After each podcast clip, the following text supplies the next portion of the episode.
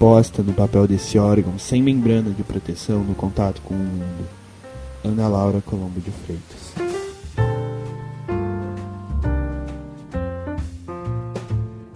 Da Estante, seu momento de leitura com a rádio da universidade.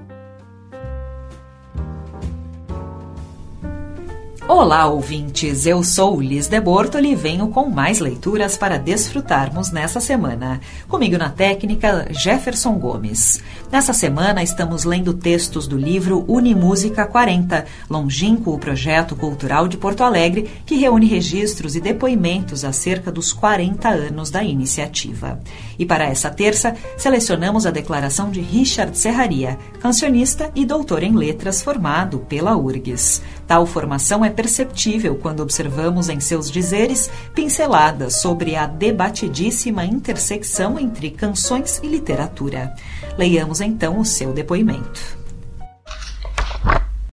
Entrei na URGS em 1992 como estudante no curso de letras. Bem mais importante, sem dúvida, é o fato. Na série Cancionistas do Unimúsica 2009, participei mostrando no mesmo palco da minha formatura, cerca de 10 anos antes, o conteúdo cancional de Pampa Esquema Novo.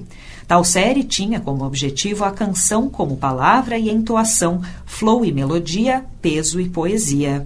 Dia desses falou-se bastante do Nobel de Literatura dado a Bob Dylan e a discussão, assim como a tentativa de desmanche da universidade pública e gratuita, segue atual. Letra de música é literatura? Há bastante tempo, um professor no Unimúsica repete a máxima, ano após ano. Eu já sabia, atestando assim que educação e cultura são, sim, bens de necessidade vital para o pleno desenvolvimento de nosso país. Neste programa trabalharam Liz de Bortoli, Mariana Sirena e Guilherme Gabineski.